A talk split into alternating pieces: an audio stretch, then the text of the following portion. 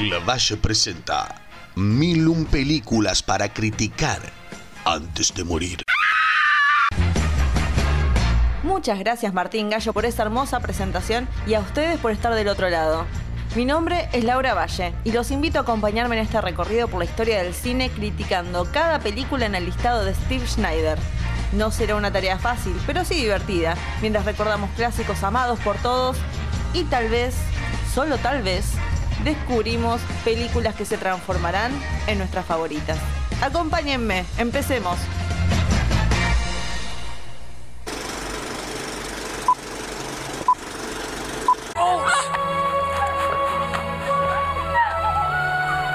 so stupid. Why'd you do that,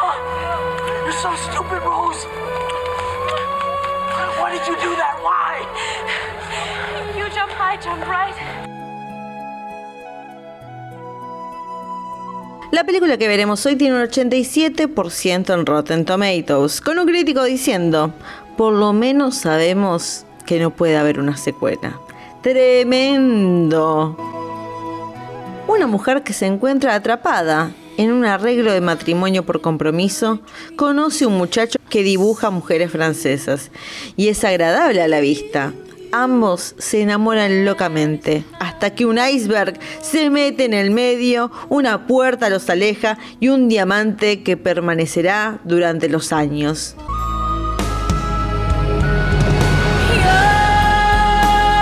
¿Quieren sentirse viejos? Se cumplen 25 años de Titanic del año 1997, escrita y dirigida por el señor James Cameron, con las actuaciones de Leo DiCaprio, Kate Winslet, Billy Zane y Kathy Bates, entre muchos, muchos más.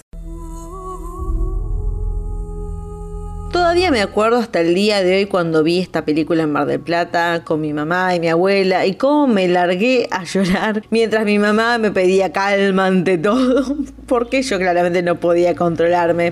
Y también me acuerdo cuando la vi de vuelta en esas mismas vacaciones pero solamente con mi abuela y que cuando volvimos la vi tres veces más con diferentes grupos de amigas.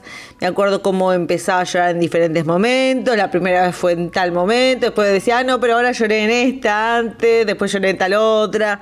En el noticiero también, cuando entrevistaban a todas las chicas que la veían y cómo era esta una competencia, se podría decir, a ver quién era la que la había visto más veces.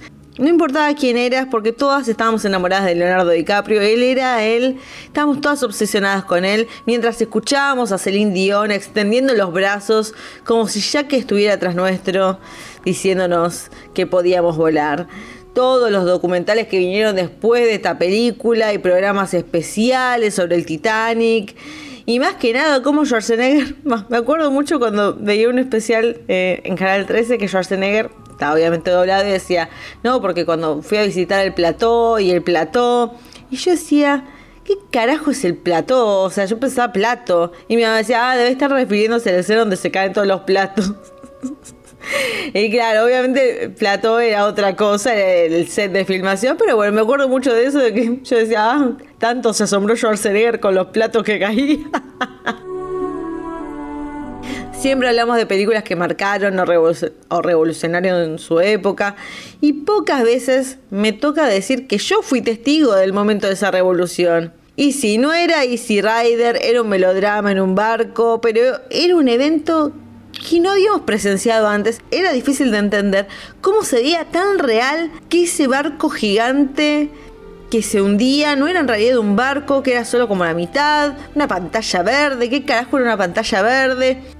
Porque nunca se había visto algo así. Apelaba al romance para adolescentes con un Jack carismático que parecía notar algo en Rose que nadie notaba. Kate Winslet era nuestra heroína y vivir ese glamour y también esa pasión, el momento de la mano en la, en la, puerta del auto, nos volvíamos locas todas.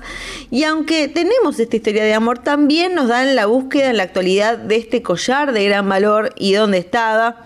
Aunque vamos a decir la verdad, quienes íbamos a ver el Titanic nos chupaba un huevo la historia del diamante eh, hasta que encontró a la vieja y demás. Estábamos en la historia de Jackie Rose. y sobre todo el descubrimiento para muchas de nosotras de esta historia de, la vida real, de la cual no sabíamos nada. Ustedes deben pasar 10 años, 12 años, estábamos en cualquier de repente, wow, pasó esto, qué increíble, y queríamos ver todos los documentales del tema. Y todos los detalles también que Cameron ponía sobre esas situaciones y el drama del hundimiento, que es la última mitad de la película que, que te desespera y te asombra con el capitán suicidándose, el otro que es un aprovechador, que lo hacían pintar como un hijo de puta y en la vida real no era así, pero bueno, siempre hay que agregar un poco de drama, sepan entender. Y los músicos que siguieron tocando, también la desgracia de la clase baja, porque los encerraban prácticamente, te mostraban cómo los encerraban mientras los demás iban a los botes. Es era imposible no imaginarse a uno qué haría en esa situación. Pero dejando de lado los efectos increíbles para la época y la tragedia basada en la realidad, esta película marcó la diferencia con su historia de amor y con la química. Realmente lo que es esto es la química entre DiCaprio y Winslet. La entrada de ella con el sombrero que parecía tan elegante y soberbia, y lo opuesto con la aparición de Jack jugando esa partida de póker que define su vida y también marca un poco su personalidad yendo a la deriva con humor y carisma. Y sí, es la típica historia de amor de pobre rico, pero funcionaba en ese ambiente. Y lo más loco es que todos sabíamos que miramos algo que iba a terminar mal, pero por un tiempo lo dejábamos pasar, aunque siempre estaba el constante recordatorio por parte de Cameron de, che, acuérdense que esto se viene ahora dentro de poco, ¿eh? se, se va todo para la mierda. Y hay que darle crédito al director también, a Cameron, porque bueno, siempre le decimos por los defectos técnicos y demás, pero pudo crear dos escenas muy sensuales en esta película. ¿Cómo? ¿Qué es más sensual que una estar desnuda y el tipo no, no se acerca, te dibuja y ella dibujame con tus chicas francesas usando este collar y nada más que este collar wow. Era muy sexual. Para nosotros era demasiado. Hoy en día es medio, como ya dije, es medio melodrama y, todo el mundo lo ve como con ciertos ojos de cinismo, esta idea del sentimentalismo de la película, porque la suelen criticar hoy en día. Pero cuando todos nosotros nos sentimos movilizados a ver una película una y otra y otra, y otra, puedo seguir así, ¿eh? porque hay gente que la fue a ver más de 10 veces, hay un mérito para reconocer que era, quieran o no, la, la gente de Elite, llamar la atención de tanta gente por tanto tiempo es un mérito importante hay una fórmula, sí, pero no todos los que la hacen tienen una película de este calibre. La plata ayuda, obviamente, a poder hacerla posible, no lo neguemos, pero también es los actores. Casty Bates también hay que reconocerla, que, que, está muy bien en la película. La señora mayor, que no me acuerdo el nombre, perdón señora mayor, beso al cielo, pero también que actúa muy bien. Y también esta idea de agarrar una historia que, que, no parece real, pero que sí pasó en la realidad, para tomar el momento para destacar la historia de personas que ya habían quedado en el olvido. Y volvimos a reconocer gracias a la película. Marcó un hito, pero hoy en día siempre está la posibilidad de que una película puede robarle el, el triunfo y ha pasado ya, pero en ese momento era, tanta plata la que había recaudado que era incomprensible para todos nosotros. Pasaban meses, no me acuerdo de la entrega de los Oscars que decía, Titanic sigue estando en taquilla todavía. Eh, lo más cercano que podemos tener ahora de algo así, no sé, Top Gun, que estuvo un montón de tiempo, pero era algo único. Y también, bueno, empezó a marcar la pauta de lo que se podía hacer con la tecnología en el cine, que es algo constante con Cameron, que hoy en día está eh, por estrenar Avatar, que también nuevamente inventando nueva tecnología es un mérito importante también para él. No será el mejor contador de historias en cuanto a guion, pero sí en cuanto a la búsqueda de, de una imagen, de algo visual, una experiencia cinematográfica que, y, y, Titanic sí que lo fue, la emoción de todos nosotros viendo esa cosa gigante, la pantalla grande, por eso volvíamos también.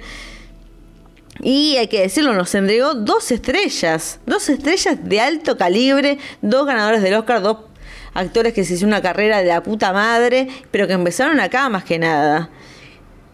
Quieran aceptarlo o no, porque seguramente para muchos es una película, no sé si boluda, pero una pavada de mucha plata. Pero para mí, realmente, esta película es un clásico que marcó la pauta de muchas personas de mi edad en su adolescencia, pero marcó la pauta de, del futuro del cine al día de hoy.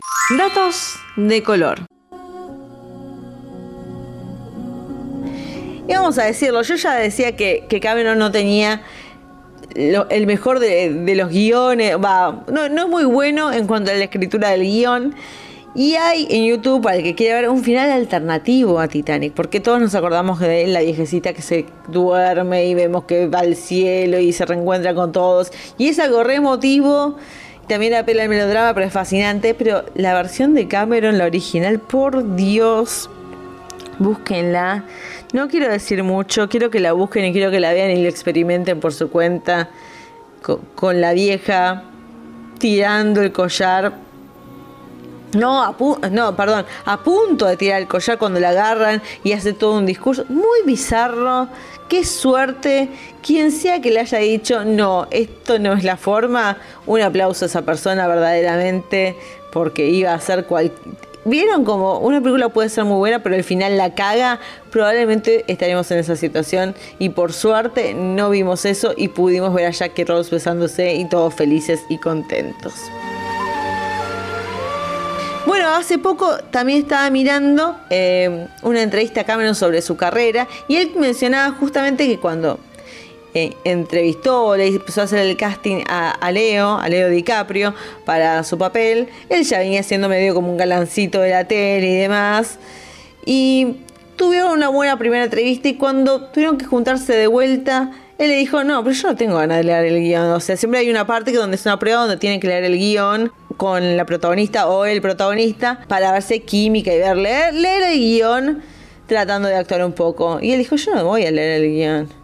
Y Carmen le dijo, bueno, te puedo decir entonces si querés. Y bueno, Leo se puso medio quisquilloso, pero al finalmente lo leyó y, fue un éxito claramente. Y Cameron mismo decía, me di cuenta que esto iba a funcionar cuando de repente estaba haciendo el casting y tenía mujeres que no pertenecían a, a la dirección de casting. Estaba, no sé, la contadora, estaba la abogada de mi asistente, o sea, todas mujeres ansiosos. Bueno, ahí cuando sabes que tenés un verdadero éxito, cuando todas están gagas por tu protagonista. Igual eso no es garantía. Era muy buen actor y la historia estaba buena, pero no es garantía tener un, actor cari lindo. Películas para recomendar.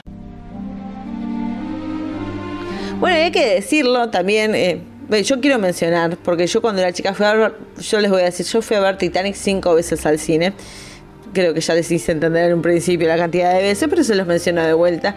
Y hay otra película que se estrenó ese mismo año que cumple también 25 años, ahora como Titanic, de la que nadie hable. Y yo también fui a verla al cine y llevé a mis amigas en su momento, en época de Titanic, que todas las chicas iban a ver esta película una y otra vez. Yo agarré y les dije, che, ¿y si vamos a ver Mejor Imposible? o As Good As It Gets del año 1997 del señor James L. Brooks con Jack Nicholson, Helen Hunt y Greg Kinnear, que para mí es un peliculón. A mí me encanta esta película. Es sobre un hombre mayor con, tox y demás, y este problema de encontrar el amor y este gay y toda la cosa que, que mis amigas como que me odiaron ese día, yo estaba chocha de la vida. Pero bueno, me parece que como Titanic se lleva todos los laureles, mencionemos también Mejor Imposible, porque me gusta el combo. Dos películas que cumplieron 25 años, que tratan del amor en diferentes maneras. Así que véanla también. Hermoso combo el que les estoy recomendando.